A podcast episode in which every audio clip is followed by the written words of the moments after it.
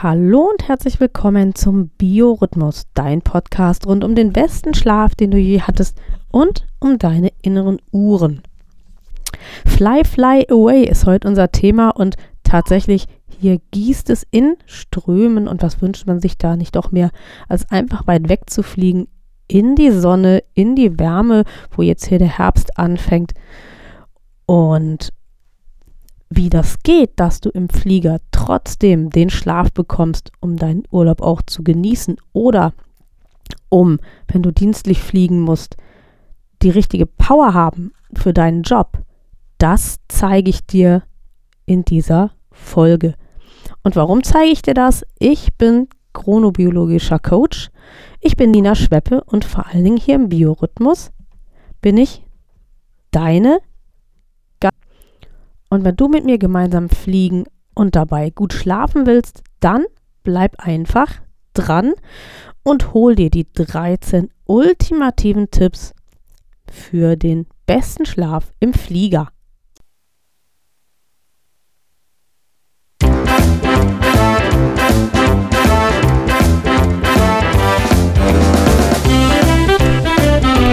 Biorhythmus Dein Podcast rund um deinen guten und erholsamen Schlaf und um deine inneren Uhren.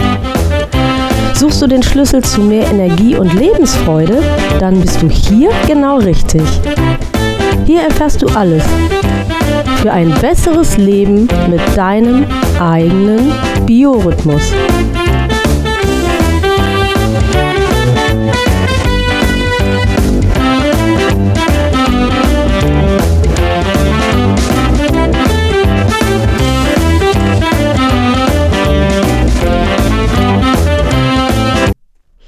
Ja, ich habe es eingangs gesagt, der Herbst wirft seine ekelhaften, nassen, dunklen Schatten voraus.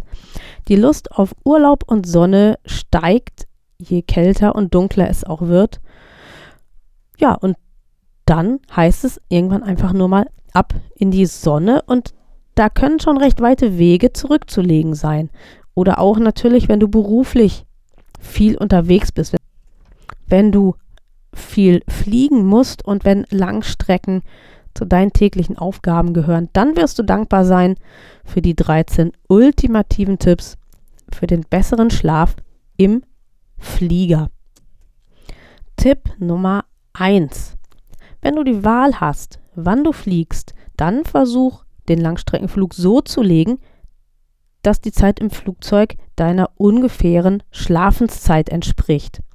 Das hat einfach den Vorteil, dass aufgrund der chronobiologischen Abläufe am Abend eine gewisse Müdigkeit einsetzt. Und wenn du dir dann im Flugzeug es gemütlich gemacht hast und wenn es dann auch ruhig und auch da dunkel wird, dann hast du die Chance, dass sowieso Schlafdruck da ist und dass du einigermaßen gut einschlafen kannst. Tipp Nummer zwei. Wenn das nicht klappt, dass du so buchen kannst, dass du eben bei Nacht fliegst, wenn für dich Nacht ist, dann kann es hilfreich sein, sofern das überhaupt realistisch ist, die Uhr so nach und nach auf die Zeitzone, in der du dann ankommst, umzustellen und zu versuchen, schon ein bisschen in die Zeit hinein zu leben, obwohl wir hier natürlich andere Voraussetzungen haben. Das ist ein Tipp, der hier in so einem Artikel drin steht. Ich bin mir nicht sicher, ob und wie weit das wirklich realisierbar ist, aber wenn das zum Beispiel ein Urlaubsflug ist und du hast vielleicht ein paar Tage vorher schon frei oder so, dann könntest du das natürlich mal ausprobieren, um zu sagen, okay, ne, ich stelle jetzt schon mal die Uhr vor und verlagere mein Leben ein bisschen schon in die Richtung, in die ich fliege. Im Umfeld von Dienstreisen allerdings und wenn man dann noch Familie hat und einen funktionierenden Alltag, da stelle ich mir das doch relativ schwierig vor, aber ein Versuch ist das immerhin wert. Tipp Nummer drei: Teil dir den Flug ein. Du kannst dir das sicher vorstellen, wenn du weißt, du musst 10 Stunden, 12 Stunden oder weiß ich nicht, 8 Stunden, wie lange auch immer fliegen, dann ist dir ja unter Umständen bei dem Gedanken schon langweilig. Du weißt schon, oh Gott, ist das öd, oh Gott, ist das lange und so weiter. Und es ist sehr sinnvoll, dann zu sagen, okay, was könnte ich denn machen während dieser Zeit? Und dann kannst du schon mal anfangen, vorher einen Plan zu machen, wie viel Zeit du für was verwendest. Ob du zum Beispiel schon mal 90 Minuten für einen Film aufwendest, vielleicht noch eine Stunde für ein Buch. Essen wird etwa eine halbe Stunde dauern und so weiter. Und so bekommt die Psyche Informationen darüber, wie das abläuft und was in dieser Zeit alles los ist. Und die inneren Uhren haben auch ein Stück weit Orientierung eben, um diese Zeit gut überbrücken und durchhalten zu können. Und das Problem, warum man unter Umständen auf einem Flug nicht schlafen kann, ist eben auch das, dass man so denkt, ach, das ist noch so lange und jetzt habe ich immer noch nicht geschlafen und jetzt, äh, ach, äh, passiert noch dies und das und hier ist Unruhe und so. Und wenn man jetzt sich vor den Flug eingeteilt hat, dann kann man diese Gedanken an den eventuell doch fehlenden oder nicht so guten Schlaf einfach vielleicht anders loslassen, weil man doch ein anderes Programm entwickelt hat. Tipp Nummer 4. Die richtige Platzwahl kann entscheidend sein. Und zwar ist erst einmal festzuhalten, dass man zum Schlafen besser am Fenster sitzt, schon einmal deshalb, damit niemand über einen rübersteigt beim Rein- und Rausgehen und so weiter, aber auch deswegen, weil man sich da ein Stück weit besser auch anlehnen und den Körper so positionieren kann. Dabei kann es auch interessant sein zu sagen, okay, ähm, welches ist denn meine bevorzugte Seite? Und dementsprechend könnte man dann versuchen, auch die Fensterseite zu wählen, damit man sich eben bequem so ausrichten kann, wie es eben die bevorzugte Seite ist. Außerdem macht es Sinn, Licht auszusperren und darum bieten die Fensterplätze auch einen großen Vorteil, weil man die Blende schließen kann und weil man sich dann auch ein Stück weit mehr Dunkelheit und vielleicht auch so Geborgenheit verschaffen kann. Die Plätze im Umfeld der Nosausgänge bieten oftmals mehr Beinfreiheit, was auch hilfreich sein kann, gerade wenn man sich so ein bisschen Schlafkomfort verschaffen will. Also es lohnt sich unter Umständen, wenn das möglich ist, Plätze schon vorzubuchen und sich da das Optimale auszusuchen. Der Tipp Nummer 5, der gefällt mir besonders gut.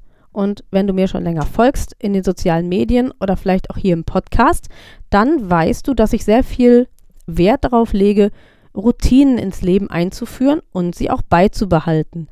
Und jetzt kann man sagen, ach nee, wenn ich im Flieger bin, in Urlaub fliege und so, wie soll ich denn da eine Routine beibehalten? Aber genau das geht. Und zwar, wenn du das so machst, wie ich es auch im Coaching immer sage, dass du dir zum Beispiel eine Abendroutine überlegst. Eine Abendroutine mit zwei, drei, vier Handlungen. So vier, drei, vier Handlungen sind eigentlich am besten. Ähm, die du jeden Abend, egal wo du bist, in der gleichen Reihenfolge durchführen kannst. Also, das wäre so das Beispiel ähm, Zähne putzen, Haut eincremen und zum Abschluss noch einmal aus dem Fenster gucken. Jetzt einfach nur mal so als Beispiel. So, und das kannst du immer machen, egal wo du bist. Und es ist wichtig, eben diese Routine auch beizubehalten und nicht zu sagen, oh, jetzt gucke ich mal erst aus dem Fenster und putze dann die Zähne, sondern nee, immer in der gleichen Reihenfolge, weil das bietet den inneren Uhren Orientierung. Und vor allen Dingen in seiner Ausnahmesituation wie einem Langstreckenflug ist das ganz besonders wichtig. Da müssen die inneren Rhythmen stabilisiert werden, die inneren Uhren müssen genau wissen, was gerade Phase ist und da eignen sich Routinen ganz, ganz hervorragend. Und wenn du eine gute Abendroutine hast oder wenn du sie noch nicht hast, dann führ sie dir ein, denk sie dir aus, etablier sie, damit du sie überall, wo du fremd oder auch bekannt bist, einfach umsetzen kannst.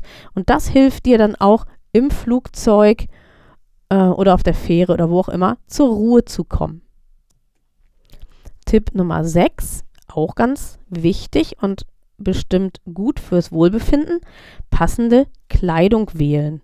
Natürlich will man schick aussehen, man will sich zeigen, sehen und gesehen werden, vielleicht auch gerade am Flughafen, aber ähm, das darf nicht dazu führen, dass man am Ende des Tages im Flieger unbequem sitzt. Und das ist auch für den Schlafkomfort natürlich nicht gut, wenn einen die Kleidung einzwängt, wenn sie irgendwo zwickt, kratzt oder irgendwie.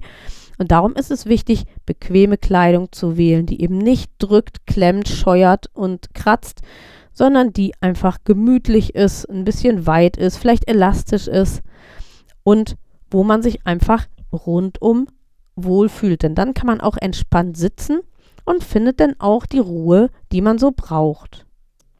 Tipp Nummer 7 betrifft das Handgepäck.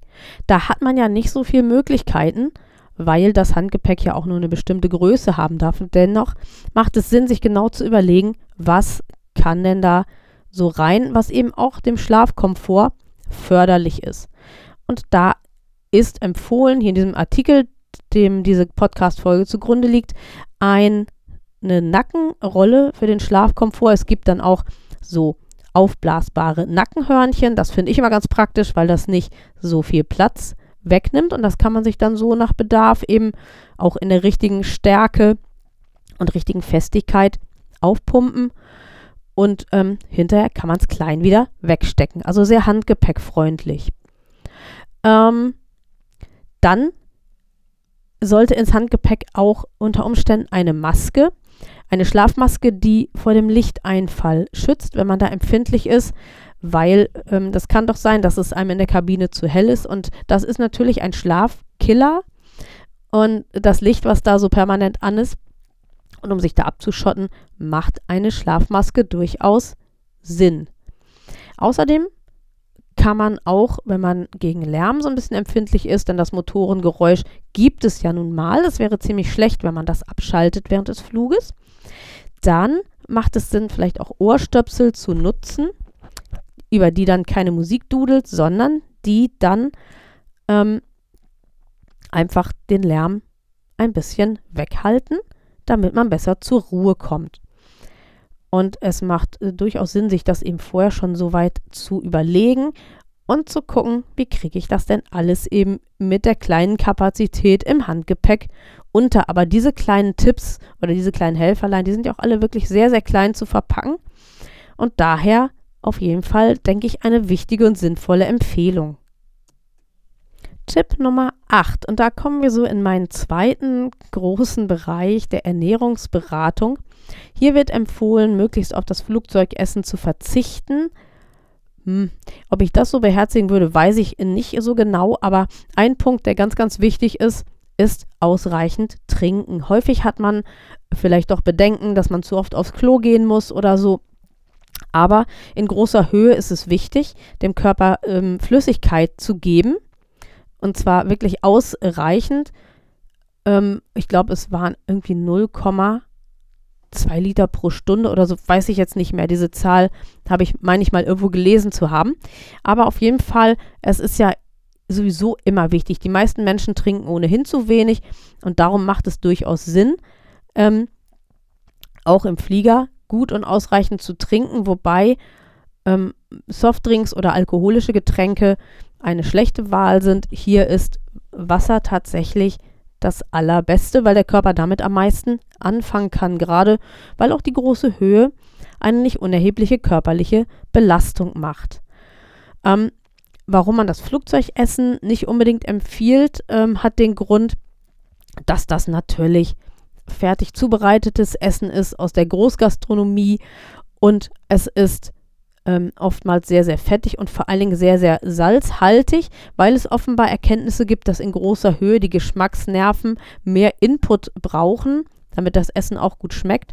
Und darum ist es offenbar, ähm, wie es bei Fertiggerichten sowieso immer ein Problem ist, sehr, sehr salzhaltig und darum wird empfohlen, das lieber nicht zu essen. Stattdessen ähm, kann man sich da behelfen mit meiner Notfallkiste, die ich ja sowieso meinen Ernährungsberatungskunden immer empfehle, nämlich, dass man ein bisschen Obst mit an Bord hat, Banane zum Beispiel, die ist sehr energiereich und gut zu essen, äh, kleckert ja auch nicht groß und vor allen Dingen auch die für alle Lebenslagen guten und sinnvollen Nüsse, weil sie viele Nährstoffe bieten, viele Ballaststoffe bieten. Man kann lange und gut drauf kauen. Sie machen sehr, sehr gut satt. Und tatsächlich, wenn man Walnüsse mit hat, dann enthalten diese sogar auch noch schlaffördernde Substanzen, äh, wie natürliches Melatonin. Und das ist dann zur Nacht ohnehin fast ein Muss, ähm, im Flieger eine Handvoll Walnüsse aufzunehmen.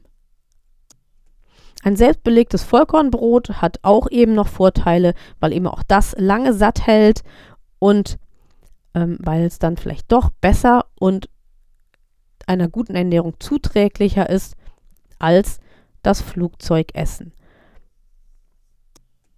Tipp Nummer 10.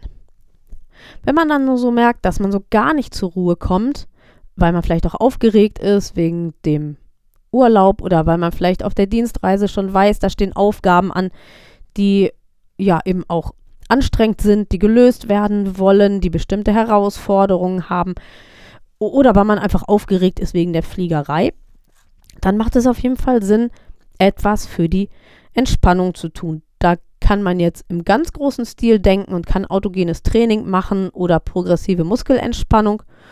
Aber es kann eben auch reichen, mal drei, viermal tief ein- und auszuatmen, ein bisschen die Augen zu schließen, an was Schönes zu denken, vielleicht das Schöne, was einem dann auch bevorsteht oder das Schöne, was man unter Umständen hinter sich gelassen hat und wovon man dann aber, wenn man dann angekommen ist, immer noch zehren kann.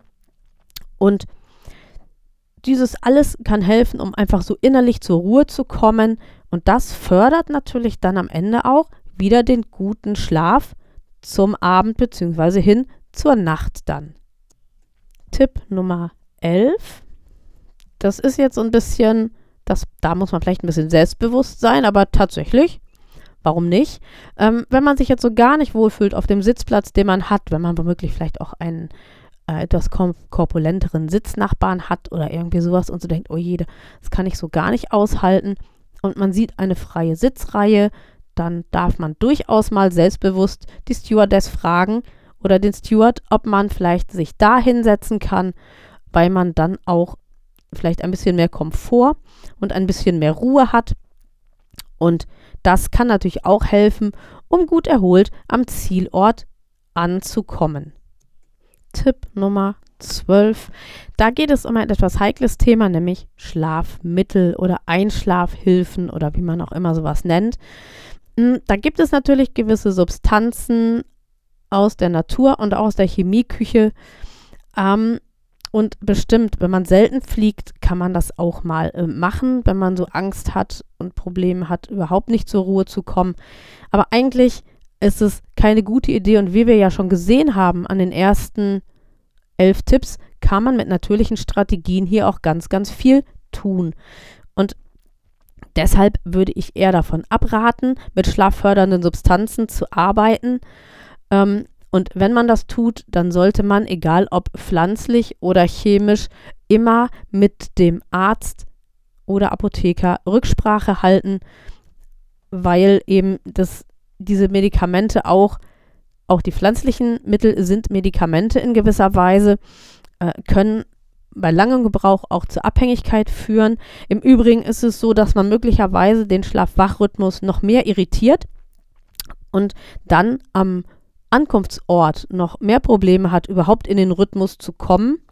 Und von daher würde ich eigentlich eher dazu raten, auf schlaffördernde Substanzen komplett zu verzichten und lieber stabile Routinen zu nutzen und andere schöne, entspannende Dinge zu tun. Tipp Nummer 13, und das ist auch schon der letzte.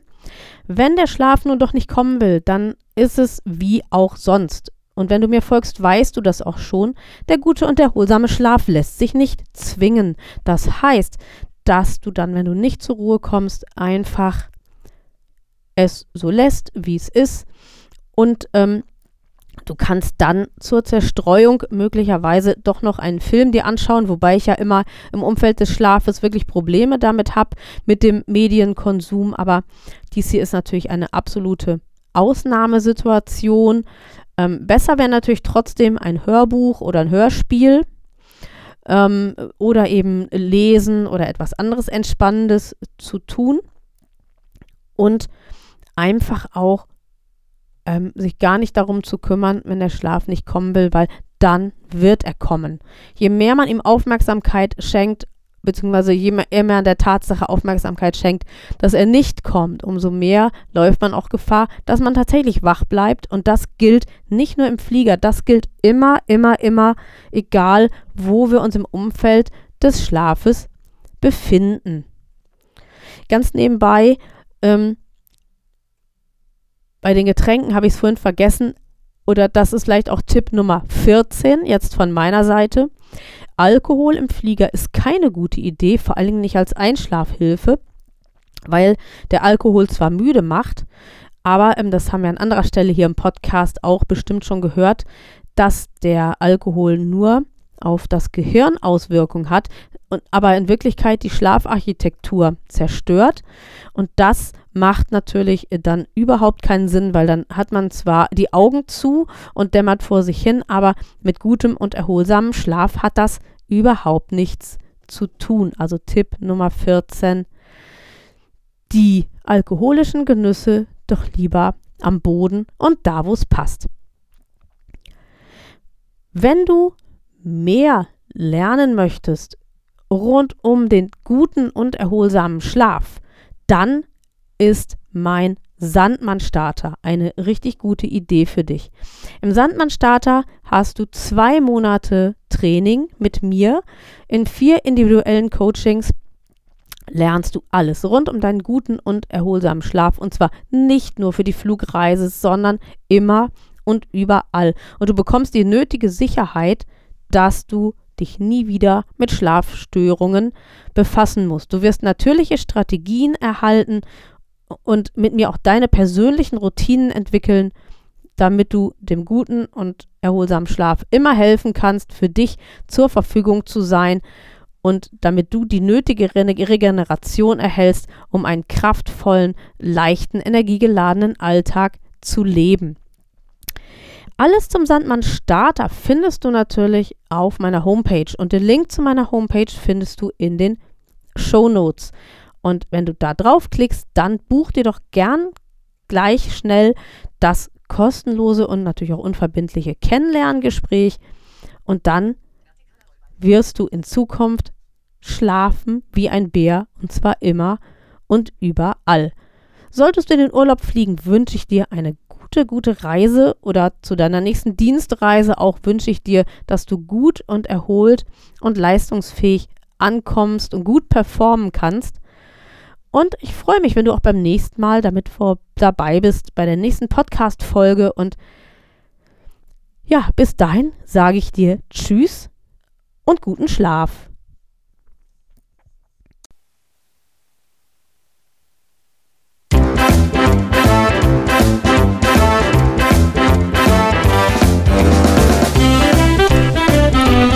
Das war Biorhythmus, ein Podcast von BEB Schweppe.